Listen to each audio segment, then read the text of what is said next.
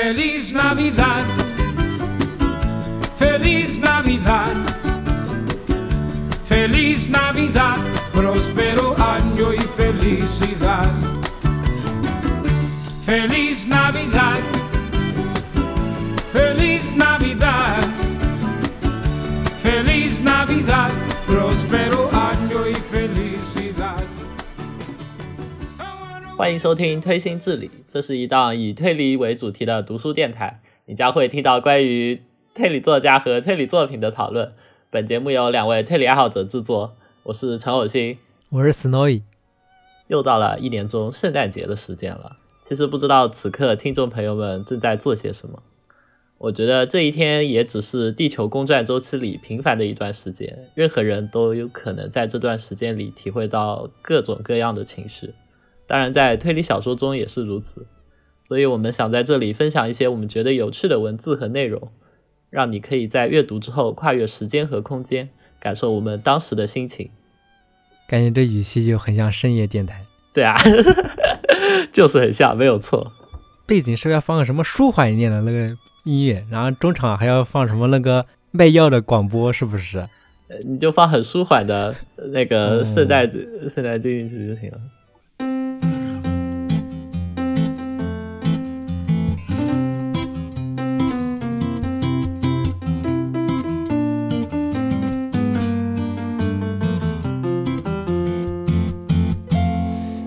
Sleigh bells ring. Are you listening? In the lane, snow is glistening. A beautiful sight. We're happy tonight. We're walking in a winter wonderland. 所以我们本期就是一个特殊企划的节目，就是关于圣诞节主题的这个推理小说推荐吧。对，我们会推荐一些欧美的、日本的，还有嗯中国的推理小说短篇，主要就是短篇推荐。最后再有一个长篇的，那个最后再说吧。然后因为要介绍圣诞主题的推理小说嘛，我就立刻想到了阿婆，毕竟是欧美的一个宗教节日嘛。欧美他们那边的推理小说和圣诞节相关的推理小说应该是最多的吧。但是提到二加莎的圣诞推理小说，最知名的应该就是波洛的《圣诞探案记》，对，这个就是一个长篇，就是主题就是圣诞节，然后是一家人家族遗产争斗剧那种感觉。这里就不再赘述了，因为我们本期主题就是推荐一些短篇小说。然后正式推荐的话，我会推荐一一篇波洛为主角的圣诞节短片，还有马普尔小姐的圣诞节短片。首先就我先推荐一下马普尔小姐当侦探的一篇圣诞短片吧，因为这个短片就我来说的话，我觉得是阿婆在那些推理短片里面是比较优秀的一一本。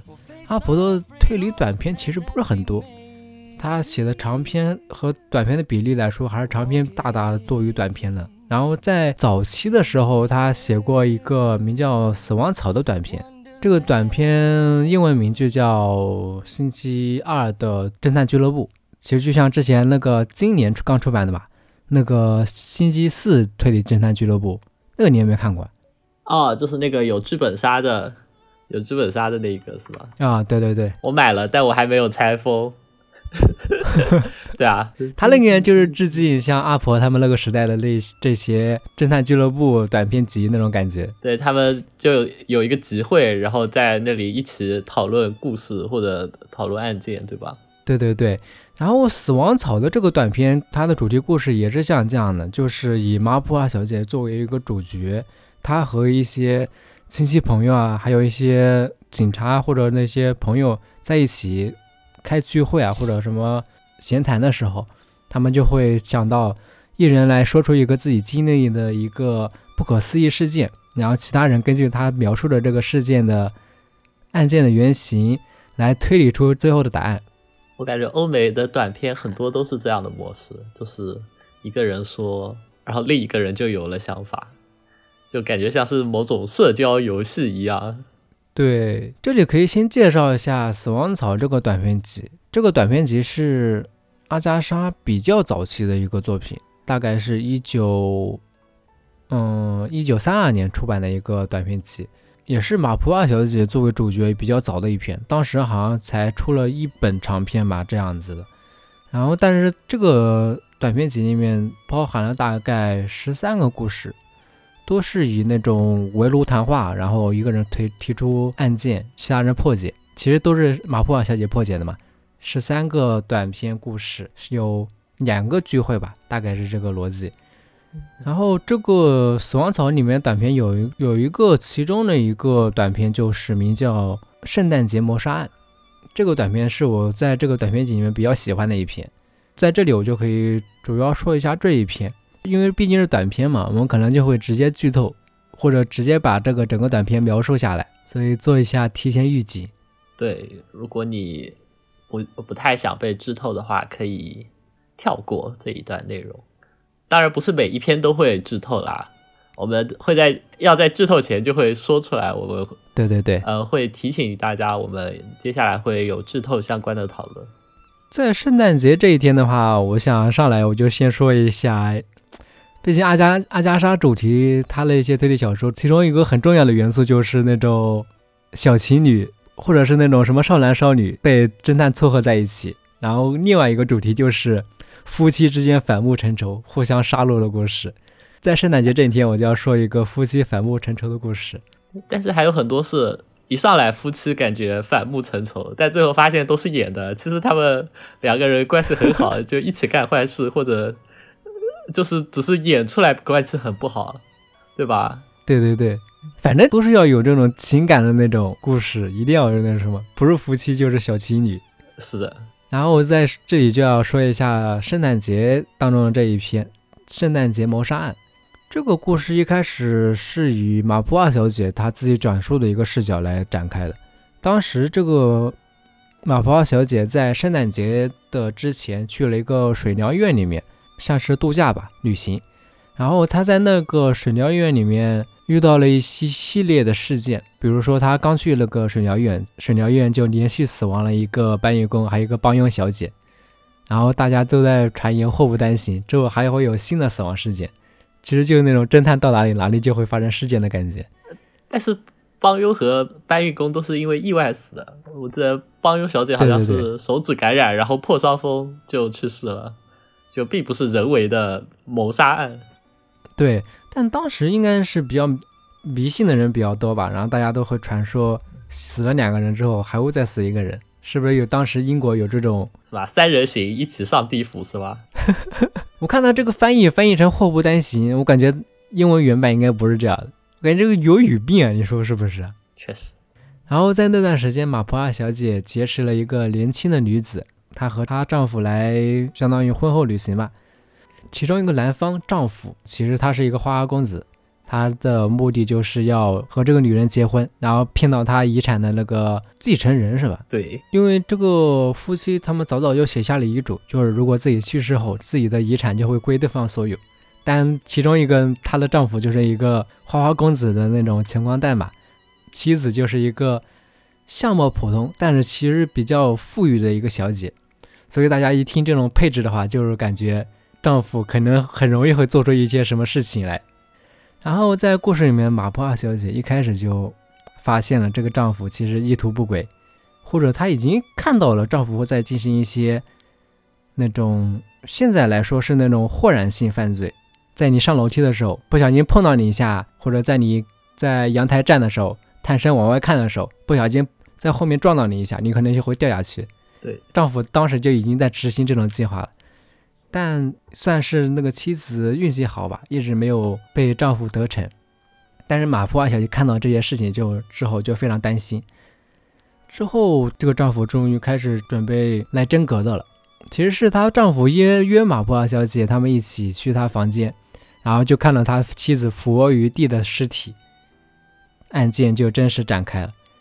当时因为这篇的话，故事一开始就其实就说明了这个丈夫一定是凶手，但是就以马普瓦小姐来讲述的视角来说的话，她的丈夫其实是和她一起去看到案发现场。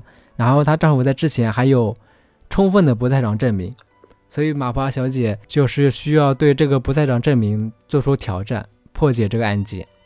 其实我刚才如果我只要说到那种俯卧于地面的尸体，估计大家很容易就能猜到他真实的那个手法的话，对，在《死亡草》这个短片里面的话，其实它这个短片集里面大部分的故事都不是以那种诡计取胜，因为阿加莎她擅长的其实是那种人性之间的互相猜疑或者互相纠葛的感觉，反而以诡计取胜的小说算是比较少的。对，所以这个短片我看下来之后，虽然它诡计没有惊艳到我，但是它的故事整体发展的那种情绪的引导的话，对我来说看起来还挺有趣的。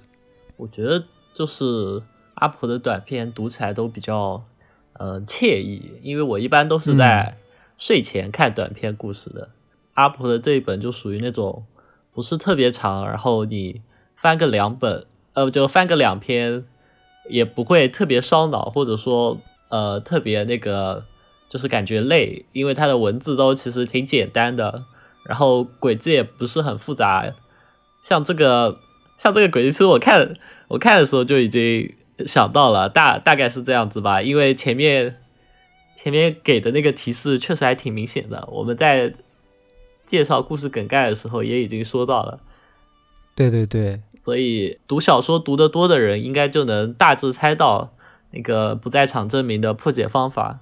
但是，嗯，就算知道了，你也不会觉得索然无味，你就看完之后会心一笑，或者说。感叹一下之后就可以很快的过去，就是不烧脑，应该这么说吗？或者说，就是就是不费劲。对，对我感觉它的重点就不是放在轨迹上面，它重点还是放在人物关系上面。因为阿婆的那个小说，就我来说的话，黄金时代那些作家里面，阿加莎的特点就是还是比较擅长写那种，呃，人物之间的互动或者展现人性的一些写法吧。所以我感觉，如果他的轨迹不算优秀的，但你看到那个短片的话，也会有一些可以揣摩的地方，那个还是比较有趣的。死亡草的这一本的话，我也是感觉是最推荐。如果大家想看马普二小姐的一个系列开始看的话，可以从这一本开始看。我刚才说的这个圣诞节这一篇是比较是一个密闭空间里面的一个密室谋杀案。但是他的其他短片里面还有各种风格，比如说当时比较有名的一些，当时比较流行的降临术啊，或者在外国发生的一些案件，各种风格的故事吧，在里面都能看到。风格不一样，写法其实也有很多地方不一样，看起来还蛮有趣的。所以如果大家想看马普尔小姐的作品的话，我推荐这本是最推荐的入门作。对，那我们介绍完欧美这一篇的话，我们先插一首歌。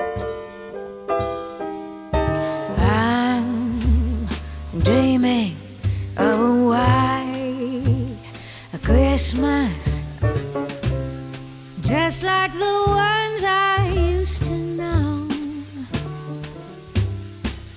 where those treetops glisten and children listen to hear sleigh bells in the snow.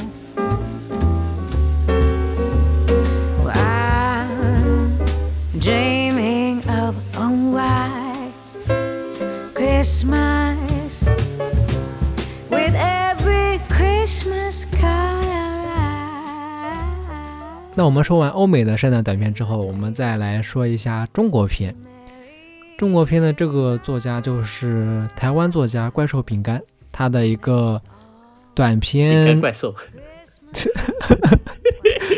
行行行。他的一个短篇《平安夜的宾馆总是客满》。嗯，第十期是太空中的一座殖民都市，但不幸的是，最近一个巨大突发型的次元黑洞突然靠近，来不及逃离，整座都市马上就要面临毁灭。不过没有关系，对于都市居民来说，只要买了克隆保险，就可以在都市被毁灭之后，在遥远行星的实验室里重获新生。不说出来的话，谁也不知道你已经死过一次了。他这克隆险就是，就整个把你这个人复活，就复活到保存基因的那一天的那个状态，对吧？对你每半年去更新一下你的大脑备份，然后这样子，他他克隆出来的人就会根据你那个备份形成那个人的记忆。和身体状态那不是跟 Win 十备份一样吗？怎么感觉这概念？啊。对你你系统崩了之后，然后就换装装上那一个就可以了。对对对，然后都市里的人全都会死，然后又全都会复活。黑洞吞噬前的时间变成了被遗弃的时间，暴动、戒严还有恐慌，这些反应都失去了意义。市民在不可避免的毁灭与毫无价值的重生之间，一下子安静了下来。在旧历平安夜的这一天，主角约了同班的一个女同学，他们相互讨论后决定一起去找一家宾馆进行量子碰撞。呃，很明显，市民市民们的想法都大同小异，大多数的宾馆都客满了。两人就在街上闲逛，在一家酒店的门口，他们遇到了同班女生 A。A 大概就是那种热衷于社交派对的现充辣妹。在闲聊的时候，A 透露他在酒店门口练习偷钱包的技术，因为世界末日了嘛，他也想尝试些平时不敢尝试的事情。他已经偷了五个人的钱包，分别是蓝嘴唇的上班族，从头发、指甲到眼睛都是彩虹色的女人，戴眼镜的可爱男生，消防员，还有一个机器人。A 把偷来的钱都放在自己的钱包里，但现在却发现钱包里属于自己的钱不见了，还多了一张便签，上面是这家酒店的一个房间号。对方显然也存着量子碰撞的念头，想要约 A 来一发。A 也欣然接受，他只是不知道对方究竟是这五个人中的哪一个。在告别了 A 之后，主角两人继续寻找有空房间的宾馆，但是还没有找到。一个小时后，他们重新回到了遇见 A 的酒店门口，却发现这里发生了凶杀案，而死者正是刚才遇到的女同学 A。在这个时间点，警察们也都放假出去嗨了，只有巡逻机器人还在工作。而主角发现，这个巡逻机器人就是 A 偷钱包五个人中的那其中的那个机器人，于是他们就决定和机器人一起破解案件。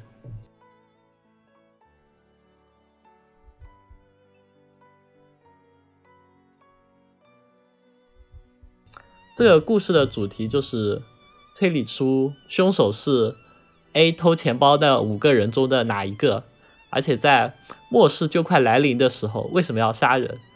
因为大家都有克隆备份，都会复活。那破案还有意义吗？找到凶手还有意义吗？哎，你说这末世为什么末世主题最后死亡之前一定要大做特做？主要是他们还会活啊，他们还会活，除了大做特做还能干嘛？就烧杀抢掠都没有意义，你知道吗？哎，之前那个什么不要抬头，你有没有看过？呃，没有，但我之前看了那个赛狗的，呃，就之前呃之前日本的一个也是末世题材的，叫什么“此事中焉”的杀人，好像就也是一个哦末日。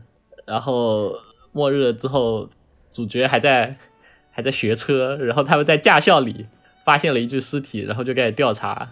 末日侦探文青男主有没有想到一个作品？末日侦探文青男主，啥迪斯科啊？物理轨迹，你不会再说你那个吧？忠诚 忠诚，哦，忠诚那个不算末世吧？忠诚距离末世还有段时间，是不是？哦，对他这个短片，按照他的那个写法，距离末世应该就只有一天的时间了，就是平安夜过后。对，第二天，第二天那个都市的那个过滤系统，就过滤净化空气的系统就会关掉，然后到时候所有人都会都会闷死，所以公司给他发给他们都发了一颗那个白色药丸，就是用来自杀用的，免得你遭受痛苦啊。哦，我想起来了，他虽然是快要被黑洞吞没了，但是在黑洞吞没之前，其实那个氧气其实就没有了，空气其实就没有了，他们会在被吞噬之前就已经死掉了。对是这样。这个短片我感觉它的轨迹是不是太简单了？就那个五个人，他他描述一下那五个人，一秒钟就知道谁是凶手了，对，确实，所以我感觉他那个轨迹不是很吸引我。对，稍微想一想，对对稍微想一想就我们要剧透吧，因为真的特别简单，我觉得听到的人可能一下子就能反应过来。啊，我可以再简单重复一下描述一下那个，就是五他偷偷了五个人的钱，最后发现自己的钱不见了。但是偷来的钱还在，然后还他发现偷来的钱还在，但多了一个便签，这个其实就很好理解嘛，是不是？对对对这个一想就想出来。对，是五个人当中的哪一个？他这个短片我感觉最有意思的还是他这个背景设定吧，你感觉呢？对我看那个作者后记，他说他写这一篇是根据那种软科幻的想法来写出来的，而且呃，饼干怪兽当时还是台湾大学的大学生，所以其实整个故事看下来都很青涩。你感觉他也很有想法，但是其实他的想法其实也没有很好的表现出来，也没有整得很宏大。他其实就想到什么就就写一下的那种感觉。我感觉就是不是就有个点子？对，而且其实那个推理要素我们已经说过了，那就一秒钟想出来。我觉得最有意思的就是，呃，被杀的人过几天可以复活，嗯，就被杀的人过几天就可以复活。然后这个末世的虚主题搭配平安夜的氛围感就很妙。主要就是，呃，主角约的是一个女同学嘛，然后他们就本来只是只是认识而已，没有很熟。嗯，然后他们想在末世前，末世前碰撞一下，在走路的过程中，他们就越聊越投机，你知道吗？就他们聊天，我是最喜欢看的，就还是那种文青的感觉。就是两个两个文青主碰到一起的感觉，然后相反 A 就是那种现充，对对对，因为他这个末世这个背景，他是在那个他不是在地球，他是在那个什么太空殖民地吧，应该是，这种感觉太空都。市里，对我感觉他在这个短片里面融了好多那种经典科幻的一个要素，什么克隆对啊、对啊，机器人啊，还有什么各种基因药物的一个设定，对是，融了好多要素在里面。对，但其对，实而且嗯融了之后也、融了之后，其实也没有很发扬光大，就就只是拿来用了一下而已。我觉得他写的最好的是氛围，就末世了之后想要寻找寻找救赎那种迷茫的感觉。对对对，所以我觉得对于读者来说，在圣诞节这种欢欣的节日里阅读，说不定就会有不同的感受。嗯，而且它里面还藏了一点小小的尸鬼所以我感觉它要素是不是太多了？啊，对啊，这是要要素要素太也太丰富了？那说完这个怪兽饼干这一篇，我可以再简单推荐一下啊、另一个台湾作家的一个短片，林思燕的《圣诞夜奇迹》。林思燕这个作家比较有名嘛，她那个是那个《冰镜庄》和《雨夜庄》嘛。《圣诞夜奇迹》这个短片，它的主题就是一个比较温情的一个不可能犯罪的一个密室，但是比较温情的那种故事。而且这个短片的完成度还是比刚才说的那个怪兽饼干的这一篇完成度要高多了，主题也比蛮明确的，比较温情嘛。圣诞节过节的时候看这个温情的短片还是蛮合适的，推荐一下这部短片。这个圣诞夜奇迹的短片的这个主题就是，故事就是一开始有一位青年人来探访这个侦探，请他来证明圣诞老人是否真的存在。然后这个其实是来源于这个青年人童年时的童年时的一个经历，就是他小时候遇到了一个圣诞节密室的一个事件，所以这个主题还是这样说一下，还是当时看着这个简介的话，就是蛮有吸引力的。然后整体整体故事看完之后也感觉蛮温情的，挺推荐。然后一个是背景是末日，一个背景是这种温情故事，大家可以从中选一个自己喜欢看的类型吧。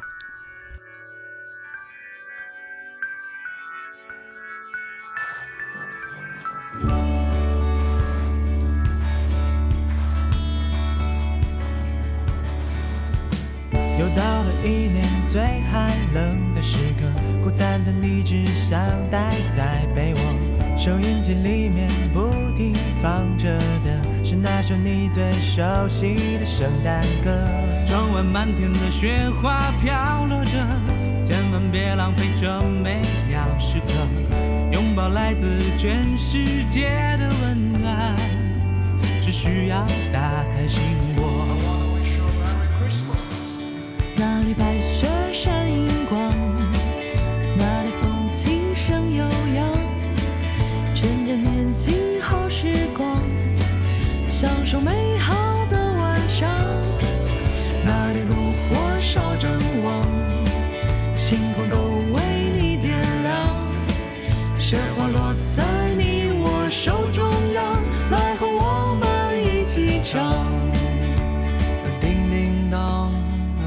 说完这个台湾作家的这个短片，我再回到刚才阿加莎的那个短篇集吧。刚才不是说了那个马普尔小姐的短篇集吗？波洛的其中一个短篇集《雪地上的女尸》，他的一个同名的短片《雪地上的女尸女尸》，这个短片其实也是圣诞节主题的。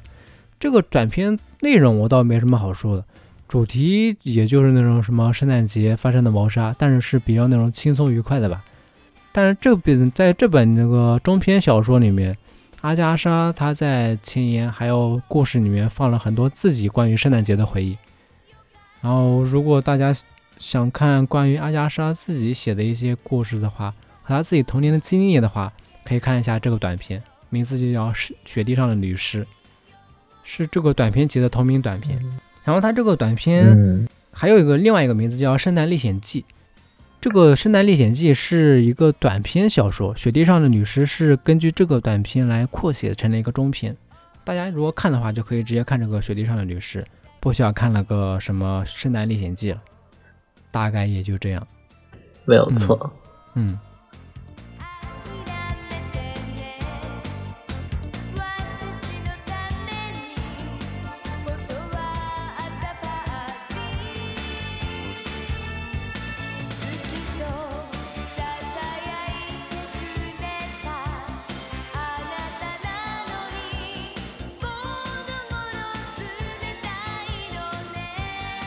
我们说到这个欧美这个短片，我们再来说一本欧美短片吧。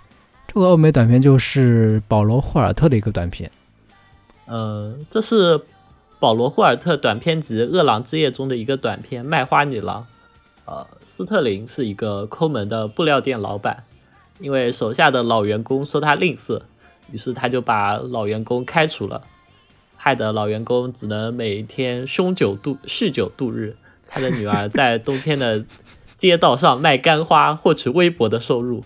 每年圣诞节，斯特林都会邀请亲友来家里做客，来访者包括妹妹、妹夫，还有他们的儿子泰欧，另外还有纺织品商人和他的儿子托米。在圣诞节前几天，斯特林家的洗衣房莫名发生了火灾，虽然没有伤亡，但床单和日用品都被烧完了。万幸，旁边货仓里的珍贵布料没有事。斯特林一家和老员工一家住在同一条小路上，老员工家在路的尽头，而斯特林一家则在五十米外。小路的另一边是一条小河。在圣诞节那个星期，降雪和严冬接踵而至，小路上满是积雪。在平安夜的晚上，两个小孩在屋里的圣诞树下发现了属于他们的礼物，他们高兴坏了。之后，屋内的人都围坐在火炉旁。这时响起了铃铛声，托米向窗外看去，他说他看到了圣诞老人坐着雪橇进到了老员工的家里，然后又飞着离开了。大家对托米的这番话肯定都很不相信，但决定出去一探究竟。但却发现屋外的雪地上真的有一段延伸到老员工家门口的雪橇痕迹，同时还有动物的蹄印。更神奇的是，这段痕迹似乎是凭空出现的，雪橇的痕迹凭空出现在平坦的雪地上，向前延伸了十几米，然后又神秘的消失了。大家都确信这段痕迹是刚刚出现的，因为十五分钟前他们出来的时候还没有。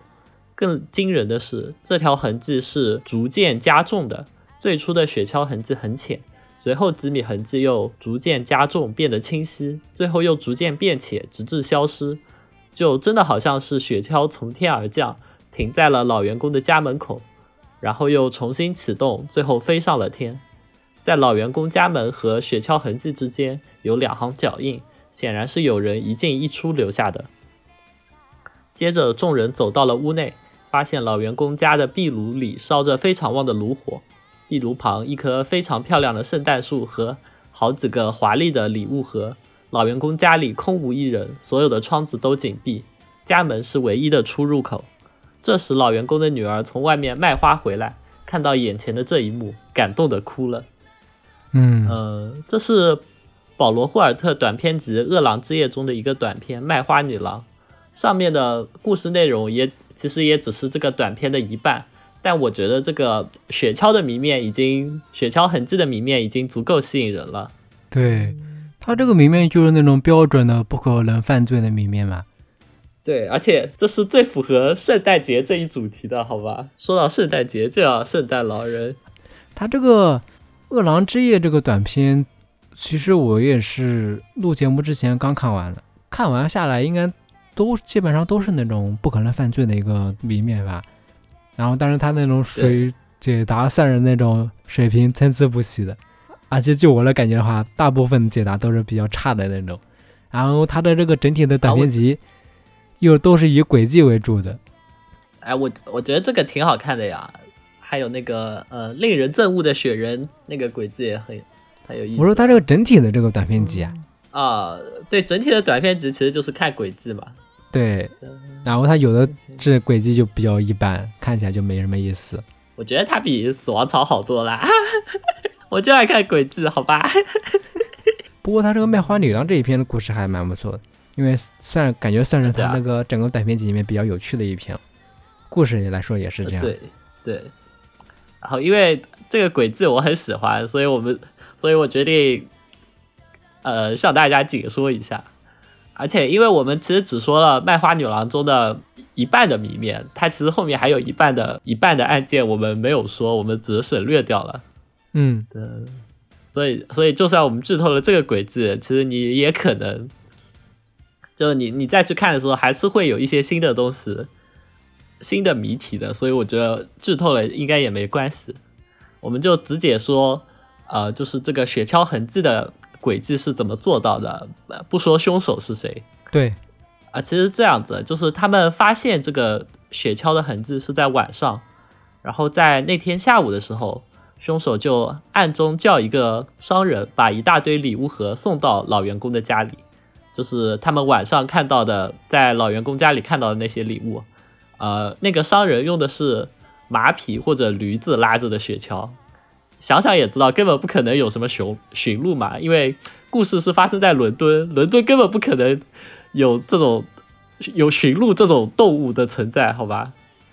伦敦的时候应该都是马屎，路上面对，牛屎。然后 之前之前有说，就是老员工和斯特林他们一家的小路另一边是是一条河，然后凶手下午的时候乘坐小船顺着河道来到了老员工家门口的地上，然后床床上还披着就还带着五六五六条床单，然后他是把床单缝合在一起，然后用很快速的动作把床单铺在了雪地上，覆盖了大概十米左右的路面。呃，这十米左右就是相当于是那个痕迹中的中间那块区域，在第一批就在下雪前，然后这样子就能保存一段清晰的雪橇痕迹。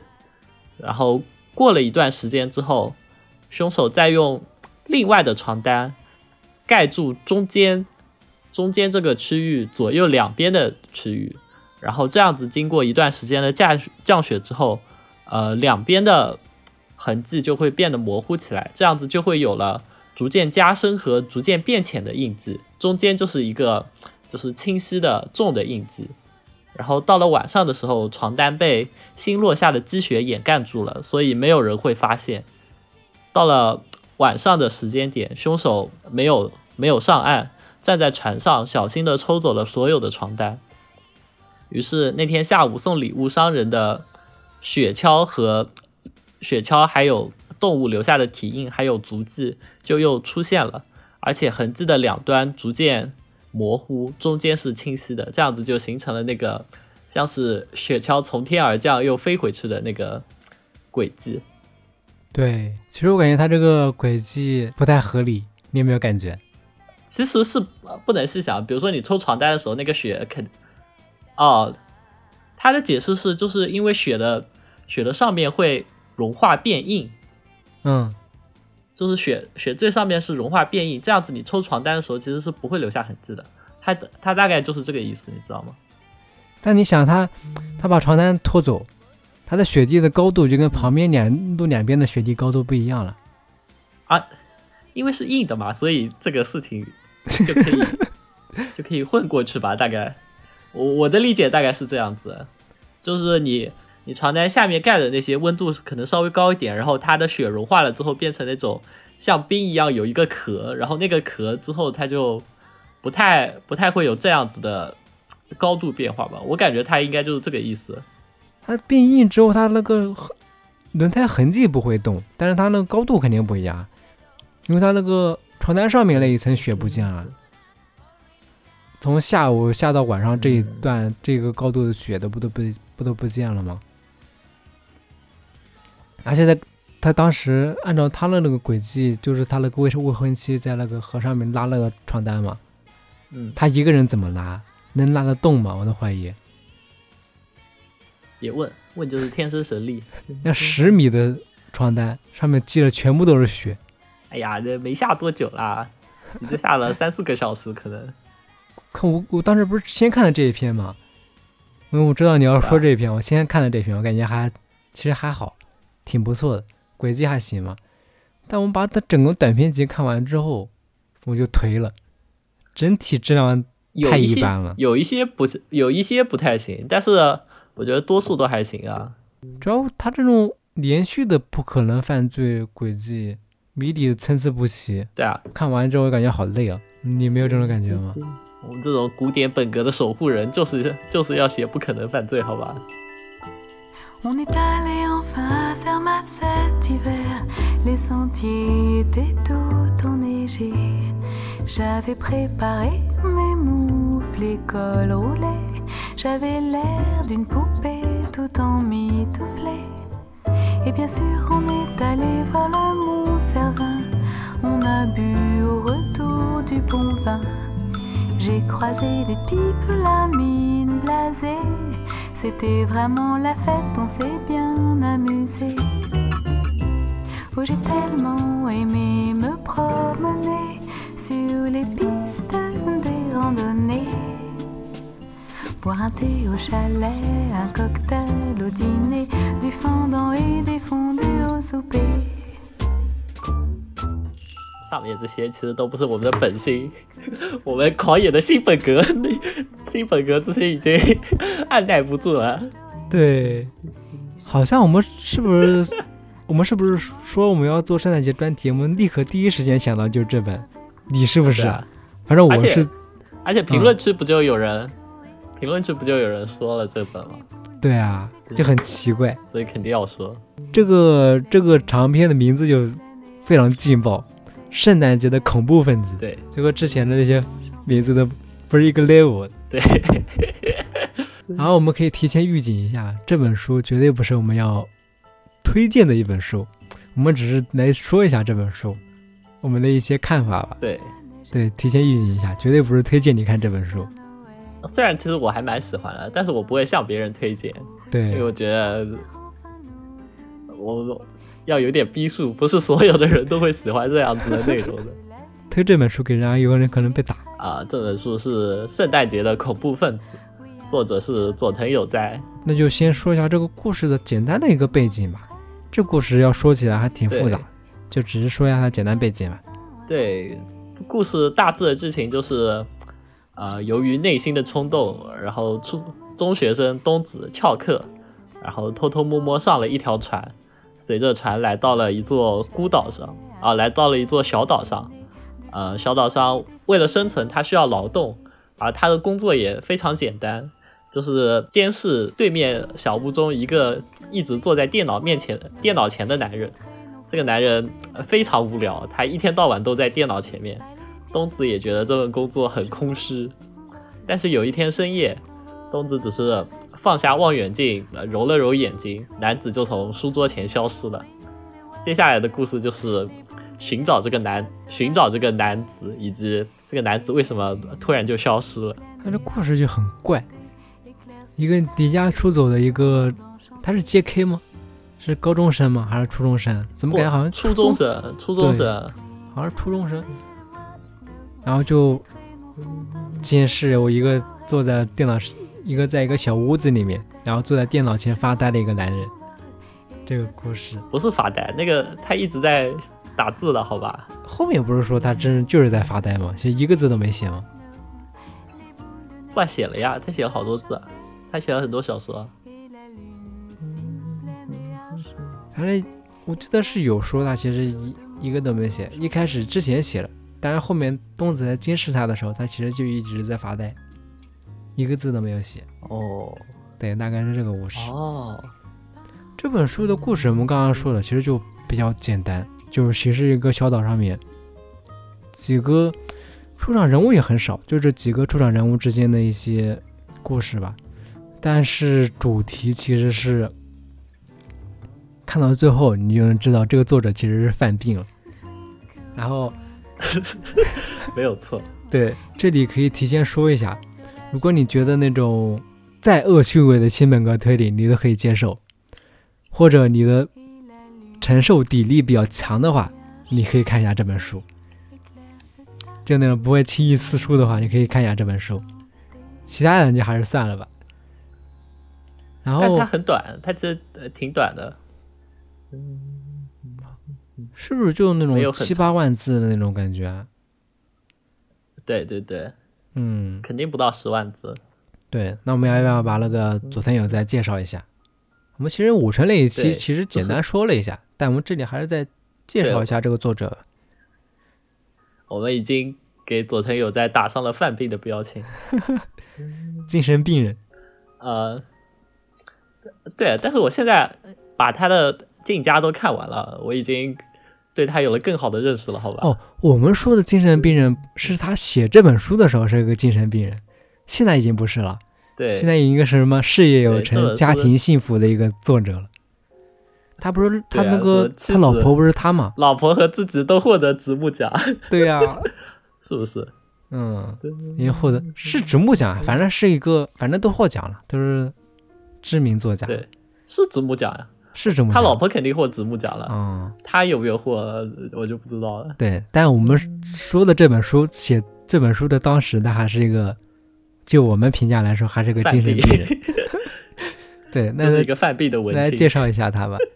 对对对呃，佐藤有哉在二零零一年以电影般的风格、进宫宴理想的杀人方式，呃，美赏出道。嗯，作为两千年那批经历亚文化洗礼的青年作家，他的书中充斥着很多 A C G 元素，同时还有那种年轻人特有的愤怒和野性。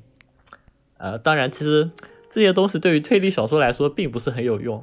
对他的他的小说也经常被呃批评为就是呃推理元素薄弱，嗯不被市场认可。呃，所以他出道后的三本系列作都成绩惨淡，每一本都当最后一本来写，然后就也不要怕 buff，然后就也不要怕 BOSS。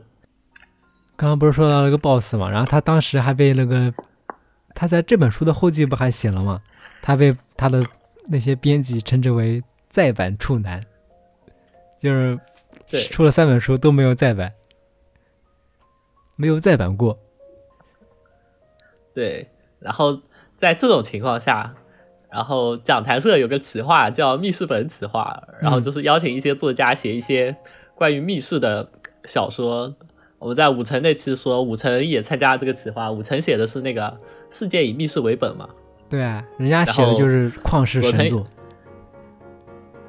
也没有这么夸张啊。然后佐藤写的就是圣诞节的恐怖分子，嗯然后因为是密室本嘛，然后他就写了这么一个密室，就是就是少女一直监视监视房间里的男人，但是少女就呃只是只是放松了一下，这么几分钟，男子就从房间里消失了，就是这么一个密室，视线密室吧。然后给出的解答也非对给出的解答也非常的离谱。嗯，和他相比，五成都算是中规中矩的推理作家了，好吧？你说就是世界以后密室为本和这个圣诞节的恐怖分子，我来打分的话，一个就是十分，一个就是零点五分，就这种水平的差别。然后，因为呃，因为前三本都已经爆死了，嗯所以这一本很可能是佐藤有在作家生涯里的最后一本书了。对，所以我觉得他有很多自己的怨念或者黑泥吧，嗯、然后他就把这些都写在了书里。呃，就是疯狂，就是疯狂对读者对当时的风气吧，对，就那种感觉。对，比如说他他在小说里写，最乐观估计可能也只有六千个人会喜欢他写的书。与其为了这六千个人写故事，不如锁在房间里只写自己的故事。然后他对自己的故事认知也很准确，没有吸引大家翻阅的卖点，也没有引导大家看到最后一页的刺激性，更没有取悦小女生的娱乐性，或是讲每个人都看得懂的普适性。这个世界是非常保守的。对自己的认知还是比较准确的。然后我觉得这点其实还是蛮好玩的，因为我看完这个圣诞节的恐怖分子之后，他那个书里面的轨迹，其实我不太想评价，我感觉评价的话就浪费我的时间。但是他这个，对啊，是不用评价。对对对，没必要评价。反而我觉得有趣的话，就是有趣的地方就是他佐藤有哉写的那个后记，这后记真的是非常敢写，是吧？就把自己的内心想法去完全写出来了，那种嫉妒啊，那种愤怒，对那种读者的愤怒，还有对大众的那种大众趣味的蔑视，看到那个地方的话，我感觉还是挺挺有震撼力的，就真的把自己所想的全部完全完完全全的写出来了。那个甚至都不算后记啊，那个是小说的终章，好吧？感觉他是意思是说我写这个小说，其实就是为了最后来发泄一把的。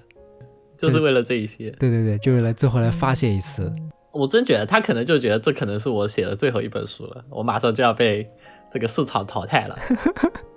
对，前面就是胡编乱造了一个密室。对，就差不多就是我死了都是因为你们。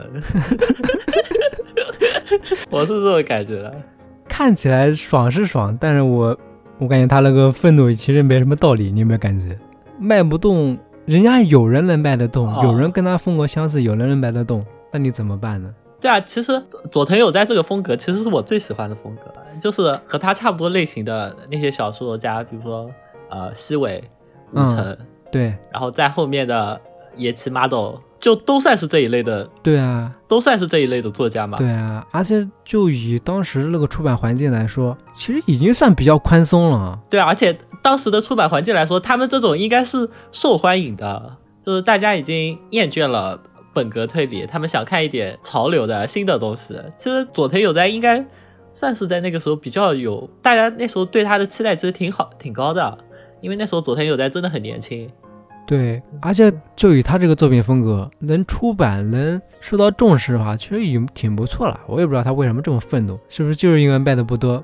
不不不，我觉得他的故事就是写的写的不如西尾，或者说他他太喜欢自我表达了，他表达东西不吸引人。西尾，你看西尾，他也有很多废话，但他的他的废话是吸引人的，或者说他的那个废话的中二味道，就是受到一批固定读者的欢迎的。但是佐藤有在他做不到这一点，佐藤有在他其实就是能写出一些好东西的，对，但是他写出来的好东西，配合上他的自己的表达，自己的那种，呃，就是年轻人文青的那种愤怒感或者那种野性感之后，他就没那么有意思了。我是这么感觉的。还有感觉他和西尾区别就是，西尾他那些故事是有点迎合大家那种想看的趣味的点的吧，但佐藤他这个书就需要大家来配合他的这种风格，来看他的这种风格。对，西尾西尾是自己故事写完之后，他是知道哪些点是好的，或者说哪些点比较帅，或者说比较吸引人的。但佐藤有在就感觉在自嗨。对，需要大家来配合他的这种想法。对我那时候看完，我那时候看完这家的第一本，我的评论是：虽然我很喜欢，但写出这种东西的人，现实生活中一定过得很不好吧？确实，如果预料吧，确实过得很不好吧？本本暴死是不是？但是非常吊诡的一点就是，这本书反而是再版。对 对，因为他这个大骂观众，反而火了。对对，摆脱了再版出栏的称号，市场就是这么神奇就。很吊诡。然后他因为这本书火了之后，就获得了再版，然后获，然后他他的作家生涯又获得了重生，对，然后开始走向纯文学领域。嗯，然后还取得了不错的成绩，是直木奖是吧？对，应该应该有子母奖吧？我怎么感觉是三岛由纪夫奖？反正是纯文学奖，我记得是。对，好像是的，是三岛由纪这《孩子的愤怒，愤怒，愤怒》啊，不，不是，不，不是这个，下一本，下一本。是在后面的一本。对对对，所以如果有后有佐藤有在专题的话，我们应该会详细说一下。没有他能说的书其实蛮多的，对吧？啊，有啊，我看完了四本进家，嗯，不是三本吗？哦，还有一个外传的，还有本外传的吧番外。对，有有一本番外的。嗯做五成那一期的时候，我只看了第一本，就是他没少出道的那一本。嗯，现在我看完四本了，呃虽然我的本意是找最远最早的代餐，我看完四本进家的感觉就是，呃，这种东西活该不火。我也不喜欢，就算是我，我也不喜欢。我的口味已经很接近于，嗯，你的口味已经对吧已经算是比较那种接近他的电波的感觉了。呃，对的，但是我也我也不喜欢。对他不是他不尝试，当时他写了个书的时候，他不尝试去理解市场，他想要读者去理解他，那凭什么呀？我觉得他不珍惜他的人物，嗯，对，随便就把他写死了，设定也就是设定也那种随便就来。也不是随便就写死了，就是就是没有用心写，嗯，或者说他想写的只是人物的动作和人物说的话，这些都是他自己想说的话和想做的事，但不是那个人物想做的，你知道吗？是这样的。然后到结尾的时候，那些人物都崩坏了。就我我这么说，他的崩坏没有意义，就是因为前面他也没有给我立起来一个好的人物，他从一滩烂泥变成另一滩烂泥，对我来说没有吸引力啊。我感觉他就是把那个人物当做一个炮竹，放出来烟花之后，那个人物就成为一个什么残渣了，就那种感觉。对我这感觉就是，我觉得他写进家就是想表表现自己，嗯，就所以所以里面的很多事情都是他自己的想法、自己的观点，然后这样子就没有意思了，这样子我觉得不好看。对啊，因为大家不是很有心机，时刻都要理解你的想法。对，所以我所以肯定不会有左藤有在专题的。那我们就请偶星老师你来读一下昨天有在在圣诞节的恐怖分子他后记写的有一段话的话，我感觉这段话还是蛮有冲击力的，作为本期节目的一个收尾吧。这个世界口口声声说要改革创新，却仍然是一个保守的空间，我感到愤愤不平，痛恨那些孤立特殊风格作家的人，痛恨这个只会拥护老传统的世界。我并不是认为新的就一定好，旧的就一定不好。我尊重过去，也不会将传统埋葬。虽然我很抱歉没有读过那些前辈的书，艾勒里奎因、克里斯蒂，还有呃江户川乱步等等。对于谁发明什么、开创什么，谁钻研什么、完成什么，我一无所知。但是我所继承的并非传统，而是形式。说的更夸张一点，我甚至以为占星术杀人是一个历史刑案，而管系列我连一本都没看过。所谓的三大推理奇书，我也只看完《脑髓地狱》而已。至于福尔摩斯和金田一耕助，我完全不熟。哦，其实我是能理解佐藤有在的。我看完，我看完圣诞节的恐怖分子和进家第一本，我就知道这个人是 生活中肯定过得很不如意。从这个角度上来说，我我是能懂的。但是但人家现在已经是人生赢家了，好吧？以上就是我们本期圣诞专题的全部内容。不出意外的话，应该是在呃平安夜或者圣诞节的时候跟大家见面。嗯，如果我们拖更了，那就说明我们不幸 不幸阳了。那就说明我们不幸的不幸不幸了。对，毕毕竟我们我们录制也非常的赶，嗯，在录制的时候，身边人都已经或多或少出现了一些症状，我们趁着自己还还健还没，有那个紧急录制。然后至于接下来的内容的话，因为马上就是新的一年了，所以我们是要出年度吐槽和年度推荐，请大家拭目以待。拜拜。拜拜。